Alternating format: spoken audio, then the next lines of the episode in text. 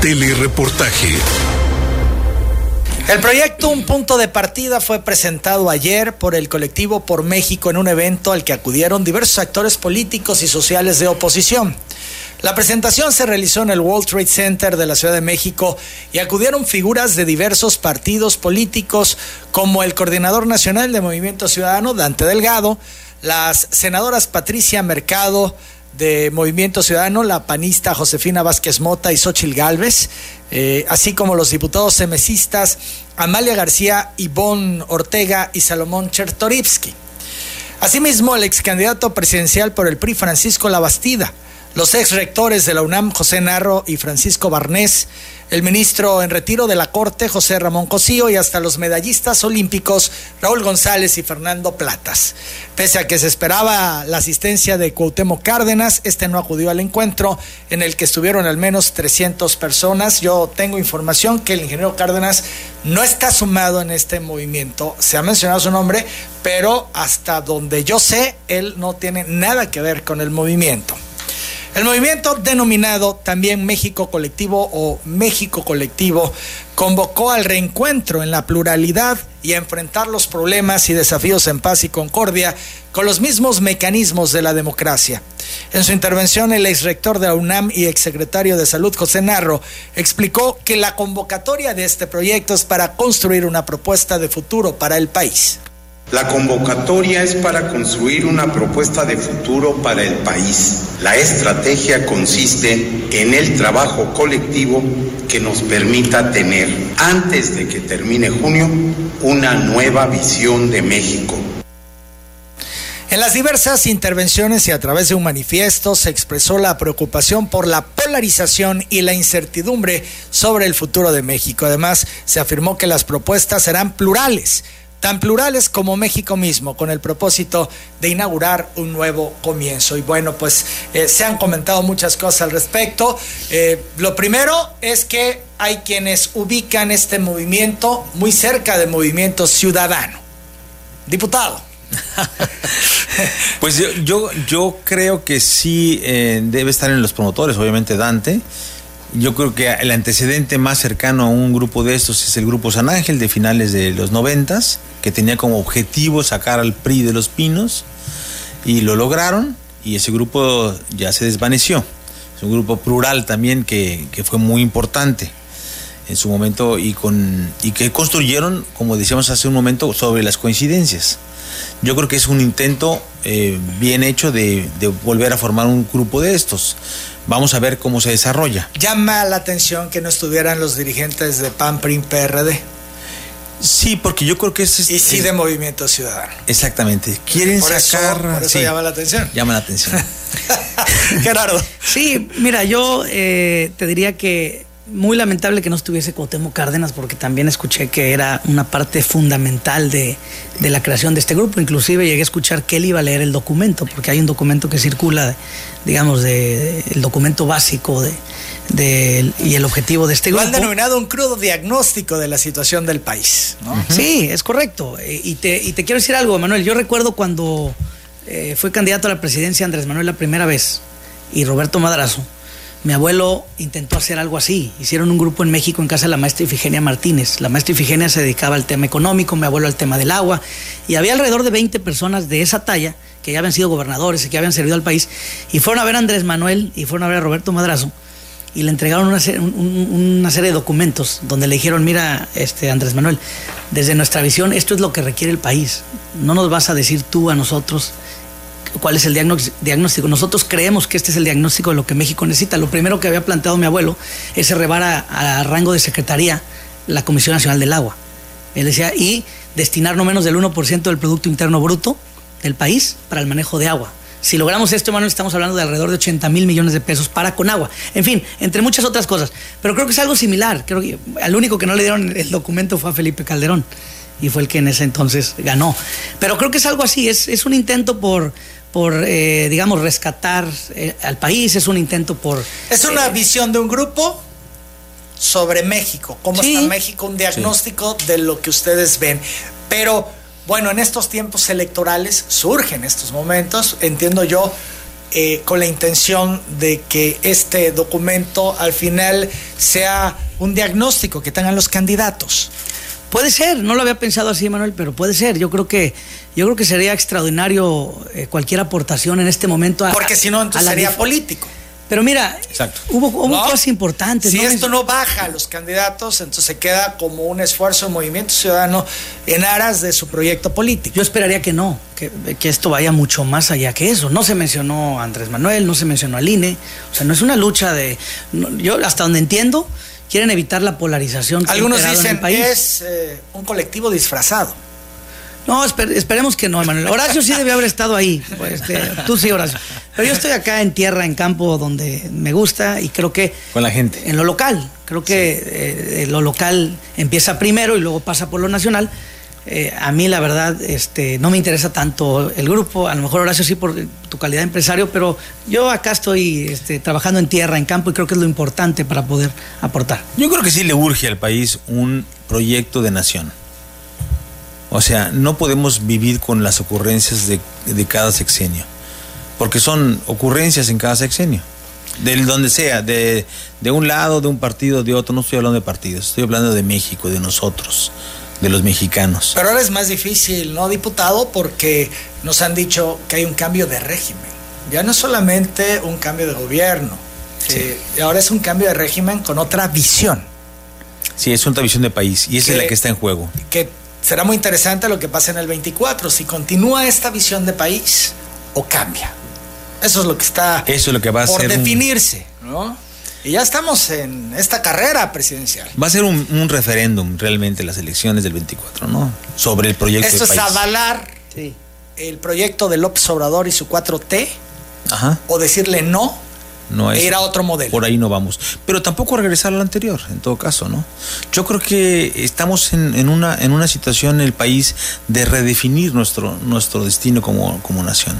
¿Cómo queremos pero todos juntos y que incluya a todos, a todos. O sea, no podemos dejar, no podemos excluir a nadie por ni por color, ni por raza, ni por orientación sexual, por nada. Estamos todos debemos estar incluidos. Es un techo común. Vamos a ver lo que dijo hace unos momentos el presidente López Obrador sobre este colectivo. Vamos al enlace a Palacio Nacional. Están en su derecho de manifestarse, de agruparse y están pues eh, en contra de nosotros, de la transformación del país, de lo que estamos nosotros llevando a cabo con millones de mexicanos, pero están en todo su derecho de expresarse, de manifestarse.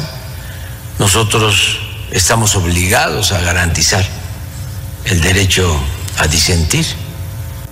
9 con 2 están en contra de nosotros, dice el presidente López Obrador con este colectivo, diputado. Bueno, sí, realmente todo, pareciera que todo está en contra de, él y de A4T, pero, pero yo no, estaría tan seguro de eso. Yo creo que apenas están haciendo un planteamiento. Vamos a ver qué plantean. Vamos a ver cuál es el planteamiento. Es que el momento en que se asoman los partidos, ¿no se distorsiona todo? Totalmente. Y entonces al momento de que Movimiento Ciudadano irrumpe en este movimiento, en este colectivo, pues genera esa sensación, ¿no? Sí. Que puede ser político. Eh, si se hubiese mantenido al margen, hubiesen sido otros los actores, los académicos eh, que mencionamos, en fin, eh, pudiera cobrar otra visión, pero al momento de que un partido irrumpe, distorsiona. Distorsiona. Totalmente de acuerdo contigo. ¿eh? Las 9 de la mañana, 13 minutos. En política, sí lo considero adversario, si él asume una postura de este tipo. Lo respeto mucho, pero son tiempos de definiciones. Eso dice López Obrador sobre Cuauhtémoc Cárdenas. Creo que por primera vez lo cataloga como adversario político. Regresamos a Palacio Nacional. Es muchísimo mejor saber quiénes son realmente los adversarios que enfrentar a simuladores.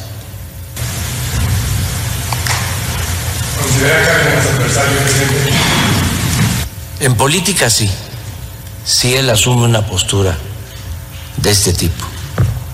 Lo estimo mucho, lo respeto lo considero precursor de este movimiento, pero estamos viviendo en un momento de definiciones. Momento de definiciones y por primera vez señala cuando había sido siempre muy cuidadoso, cuando el ingeniero Cárdenas emitía algún comentario, algún posicionamiento, siempre la respuesta del presidente es, lo quiero mucho, lo respeto mucho y no decía más. Hoy, hoy ha dicho por primera vez que eh, sí sería un adversario, si se mete en esto, adversario político, que lo respeta mucho, pero ya sí era un adversario político. Sin embargo, no estuvo el ingeniero Cárdenas en esta presentación del colectivo. Son las 9 de la mañana, 14 minutos. ¿Qué tiempos, no? Vivimos inéditos, donde pues se rompen todas las formas, protocolos, las maneras de hacer política, ¿no, diputado? Sí, uno más, un adversario más. Justo eso pensé, que es increíble que ahora sumen a la lista del ingeniero Cuauhtémoc Cárdenas después de todo lo que representó para, para este movimiento. Él aclara si se mete en este movimiento ¿Qué está dentro? Pero si está dentro, no llegó. Debe haber yo estado. Creo que públicamente no lo no es el momento, pero yo creo que sí está dentro. Yo, yo estuve indagando porque se hablaba mucho al respecto con un amigo común del ingeniero Cárdenas y me dice que no, que, él no está. que él no está. Es la información que yo tengo al cruzar este datos de, de esta situación que se mencionaba desde el principio. A mí me parecía un poco raro que el ingeniero no eh, hiciera una aclaración pública que no la ha hecho, de si está o no está. Entonces, eh, pues un mensaje fue el no haberse presentado ayer, porque si se hubiera presentado ayer, bueno. Pero quiero decirte que hemos convivido mucho con el ingeniero Cárdenas. Eh, le entregaron una medalla en el Senado eh, por parte del Grupo Parlamentario del Movimiento Ciudadano. Y hace unos meses, Emanuel, dos o tres meses, se le entregó la medalla. el Movimiento Ciudadano tiene varias fundaciones. Una fundación denominada la medalla Benito Juárez le entregó al ingeniero Cuauhtémoc Cárdenas y fue un gran evento y convivimos con él y pudimos platicar y, hay muchas coincidencias. Desconozco si esté o no, sé que ha habido muchas pláticas con él. Yo mismo he platicado con el ingeniero Cárdenas. Pero el no haber ido no es una señal, no al buen entendedor, pocas palabras. En política, todos son señales, ¿no? Coincido plenamente contigo, coincido. Pero bueno, hay algo, ya saldrá, entiendo yo, abordarán en su momento el ingeniero Cárdenas y él, eh, pues nos dirá si está o no está, pero pues ayer se le mencionó mucho previo y lo esperaban y no llegó.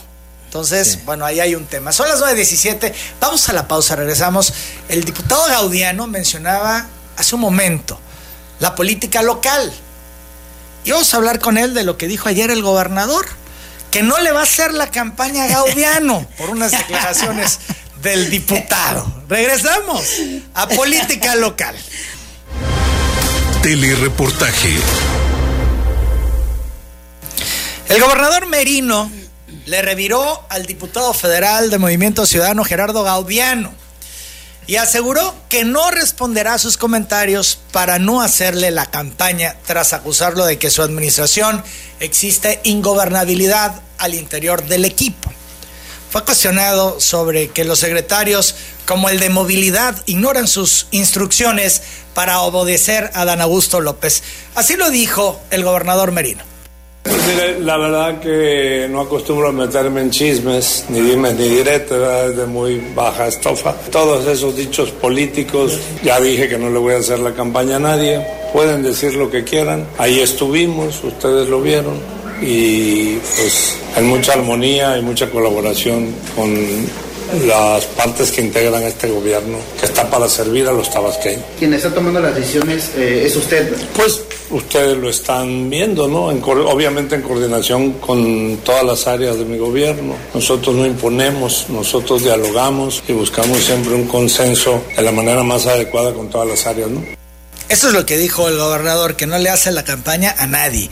Por otro lado, el secretario de gobierno estuvo ayer aquí en cabina, en la cabina de telereportaje. El tema, por supuesto, expuesto por Gaudiano, fue abordado en la entrevista y así respondió Guillermo del Rivero. O sea, son ignorantes o son perversos, o diría un amigo protervos. ¿Tú crees que si hubieran riesgos de ingobernabilidad aquí en Tabasco, tendríamos dos de los proyectos estratégicos del gobierno de Andrés Manuel López Obrador? ¿Hay dos gobernadores? Esto que refiere el diputado federal, pues es totalmente que falso. no le hacen caso al gobernador Merino. Yo soy testigo del mando y el control que tiene el gobernador Merino. Todos los días a su gabinete nos tiene a prueba, ¿eh? En- Y se han dado casos donde eh, ha dado el famoso manotazo en la mesa el gobernador Merino. ¿Caso Sheila? ¿Caso Francisco No, Sánchez? no quiero, Por ejemplo. No quiero referirme a casos específicos. Ahí fue el gobernador Merino. Pues claro que fue el gobernador Merino. ¿No manda en línea de la Ciudad de México? El secretario de Gobernación habla con los gobernadores de los estados, Emanuel. ¿Tú crees que el, el licenciado Adán se va a poner a hablar con los secretarios de aquí de Tabasco? Él respeta. Y entonces esto que dice Gaudiano, ¿cómo interpretarlo? Hay tres tipos de oposiciones. La oposición propositiva, la oposición radical y la oposición moralmente derrotada, que se convierten en aves carroñeros. Eso es lo que yo veo en él. Eso es Gaudiano, un ave carroñera. Sí, Emanuel, desgraciadamente así está actuando él. Perdón. Ave carroñera, Gerardo Gaudiano. Ay, Emanuel. ¿Eh? Oye, a ver, nada más de ayer. Oposición propositiva, ayer. radical y la moralmente derrotada, dice Guillermo del Rivero, y al final remata con ave carroñera. No, me da risa porque aquí estoy viendo en pantalla la entrevista y les va cambiando el semblante cuando les preguntas por Gaudiano. Este, de ayer a hoy veo que traen cuatro notas, eh, digamos, eh, en contra. En una de, eh, creo que le preguntaban a Marco Rosendo, otra del vocero, otra de, de movilidad, otra del gobernador y otra de, de eh, este Pardillo, secretario de gobierno. No les puedo contestar a todos, Emanuel, porque sería imposible. Pero mira, en principio Pero te en diría. general, Sí, claro. A ver, en principio te diría, no, claro, en principio te diría que yo ubico tres tipos de oposición, efectivamente. La primera es la que está entregada al gobierno, es decir, la que aplaude todas las decisiones de gobierno, siendo de oposición. La segunda es la que ellos compran, la que compra el gobierno a través de la nómina, a través de prebendas, a través de favores, a través de cuentas públicas, esa es la segunda. Y la tercera es la que yo veo o la que yo ubico eh, en donde un diputado eh, alza la voz, en donde, un diputado eh, pues saca a la luz casos de corrupción, en donde un opositor habla de lo mal que están las cosas en Tabasco. Yo ahí me ubicaría, Manuel, con respeto, porque soy diputado de oposición, pero respeto al gobernador. O sea, lo que yo digo, Emanuel, es la voz de muchísimos tabasqueños. Y yo lo sostengo no de ahorita, Manuel. Yo desde que tuve mi informe, ahí lo dije por primera vez, eh, dije que en Tabasco había un riesgo y que esto nos podía llevar a la ingobernabilidad. El que el gobernador Merino no haya nombrado a los secretarios, no se siente en plena confianza con ellos, porque él llega eh, una vez que estos secretarios están nombrados. Entonces es evidente que muchos de ellos le están fallando. Por ejemplo, pero es su si mismo Adán equipo. Augusto- si Adán Augusto es el mismo supiera- equipo de Merino, el mismo equipo de Adán Augusto. Mira, si Adán Augusto supiera lo que está haciendo el secretario de Movilidad, cobrando a la mano 5 mil pesos a unidades de transporte. Eso, Dijo eso que es un acto de la denuncia. Aquí están las pruebas, Emanuel. Ahorita aquí Que te las voy a dar. la denuncia te las las voy a dar. Siempre que he venido a tu programa, Emanuel, te consta que he traído las pruebas. Cuando acusé al secretario de Desarrollo Económico, una cosa es que sea legal y otra cosa es que sea inmoral. O sea, yo no los estoy acusando de tontos. Si ellos le dan la vuelta y, y al final de cuentas todo cae en el mismo gobierno, en las instancias del mismo gobierno. Entonces, yo siempre te he traído las pruebas y aquí te traigo las pruebas de, de- de estos eh, transportistas que se atrevieron a hacerme llegar los permisos de, eh, de entre 3 y 5 mil pesos que está cobrando a la mano y que es un acto de corrupción. Pero Acusas además- directamente a Narciso Oropesa, por el que titular sí, de movilidad. Al, al secretario y a la secretaría de movilidad. de a ver, ¿qué pruebas traes, Gerardo? Compártenos. a ver, aquí están los permisos, Emanuel, de eh, movilidad. Te los voy a hacer llegar. Aquí me muestra Estos transportistas, estos permisos. y además tienen nombre, Manuel. Nada más yo te pido que los cuides, pero ellos Sí. inclusive me dijeron, Gerardo, muestra estos permisos. A mí me cobraron 5 mil pesos a la mano. No hay un recibo de finanzas por ese. Y lo que están haciendo. No Manuel- otorgan recibos, que por todo su- tendría que ver, eh, si ellos, eh, si ellos ya ingresar pagaron- a la caja. si ellos ya pagaron a la mano y no les dan algo, los están parando cada, cada tercer día. Y es un permiso por tres meses. Pero es un permiso que se paga a la mano, Emanuel, para que los dejen circular. Y esto es más fácil para la Secretaría de Movilidad, porque entonces están recibiendo dinero, no les dan la concesión, ni tampoco les otorgan un permiso. ¿Por qué no lo denuncian? Ah, No, se está haciendo la denuncia, Manuel. ¿Se va a presentar Sí, Tú y denuncia? yo lo platicamos en el programa, no sé si te acuerdas. Estoy revisando con el abogado, porque yo no soy afectado. Digo, soy diputado. No, hablaba de ellos, ellos claro. ¿por qué no denuncian? Bueno, ¿no? Que porque son los hay directamente hay mucho afectados. miedo, Manuel. Hay mucho miedo. Eh, hay el riesgo de que les quiten esos permisos. Son todos estos permisos Sí. que nos muestras. Yo siempre te he traído las pruebas, Emanuel. Y además te quiero decir algo. Yo no sé si este señor, este, cuando estuvo aquí en tu, en tu programa, no sé si vino borracho, Emanuel, porque se fue a la descalificación, se fue luego, luego a atacarme. Refiriéndote fue- al sí. secretario de Movilidad. Sí, yo no lo conozco, pero muy limitado, Emanuel. Vino luego, luego al ataque. Yo esperaría de un secretario, primero, que si un diputado federal, representante de los tabasqueños, denuncia un acto de corrupción, que atraigan el tema y que le entren. No esperaría la descalificación al diputado. Si yo vine eh, con todo respeto, Manuel, eh, siempre he tratado de dirigirme a mis paisanos con respeto, pero el nivel tan bajo de este señor, de llegar de inmediato a la descalificación, ni siquiera te contestó. Y lo mismo te puedo decir de los demás secretarios. O sea, yo no me voy a poner a su nivel, Emanuel. Este, no, no es correcto. Tabasco no merece esto. Pero tienen que entender que cuando hay un acto de corrupción, Emanuel, pues yo soy el primero que lo tiene que denunciar. Y espero que ellos lo investiguen. Y si les molesta lo que dije, Manuel, lo siento mucho, pero eso es lo que, lo que está en, en- en los pasillos del gobierno. Entonces tú sostienes que siguen cobrando a la mano estos permisos por tres meses a cinco mil pesos. entre 3 y 5 mil pesos mensuales. En algunos casos estos permisos, ahí lo puedes ver, son cada tres meses. Entonces también viene el cobro y esto les permite estar en la calle. Pero para que se los otorguen tienen que pagar a la mano. Por supuesto, sostengo lo que te dije, Manuel, y hago responsable de este acto de corrupción al secretario y a la Secretaría de Movilidad, sin duda. Ah, hubo otro tema también, Emanuel, y te traigo las pruebas porque a mí me gusta siempre este, hablar con la verdad. El secretario de Desarrollo Económico dijo que era falso lo que yo había dicho y que había presentado eh, datos falsos de que se había otorgado un bono de desempeño de alrededor de 125 mil pesos mensuales. Federico García Mal. Así es, aquí te traigo, el tema, aquí sí. por eso, pero él dijo que esto era falso. Esto es, esto es, eh, se buscó en el portal de transparencia. Esto está en transparencia. Aquí está el buscador y demás. Aquí eh, puedes ver que se está otorgando una compensación por desempeño. Esto es lo que era el bono de fatiga, mano, en el gobierno de Andrés Ganier.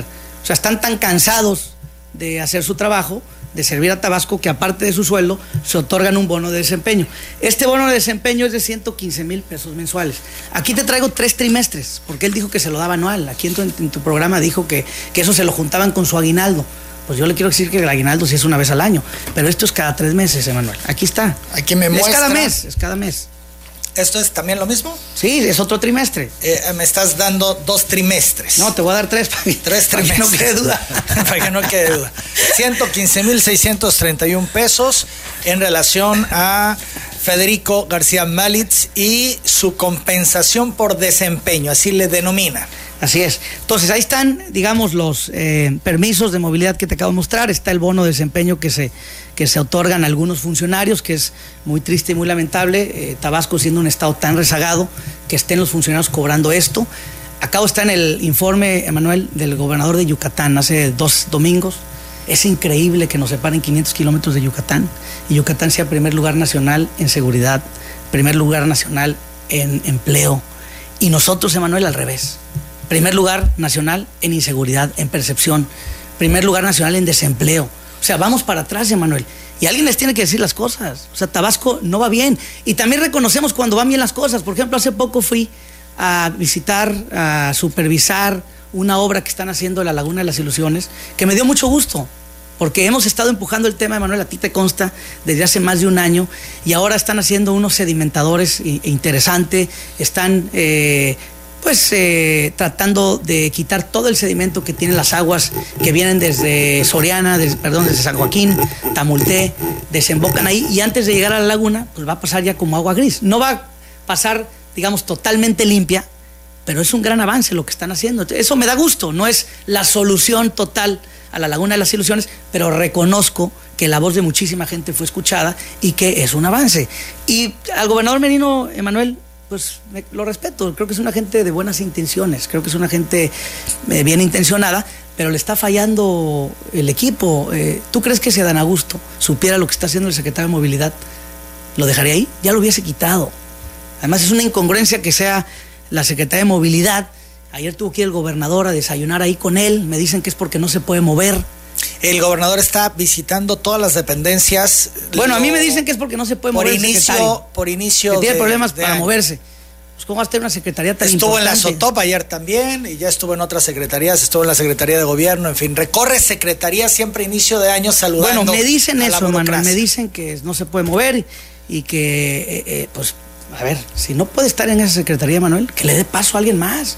Hay mucha gente de Morena que pudiera estar ahí y estos señores que vienen del PRI están usurpando un- eh, una, eh, una secretaría, un lugar tan importante. Mira, también me te acuerdas que el, el- el vocero ayer también sacó una nota en mi contra. Castillejos. Castillejos.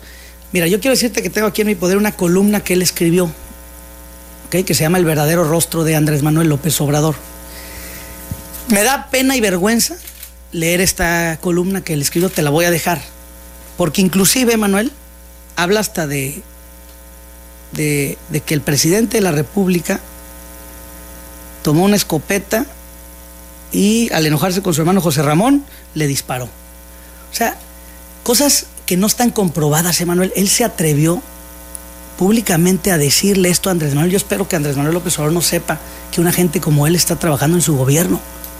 Yo no sé qué piensan los militantes de Morena, qué piensa la sociedad en general de que una gente como él esté atacando así Andrés Manuel López Obrador. ¿Qué le pasa a este señor?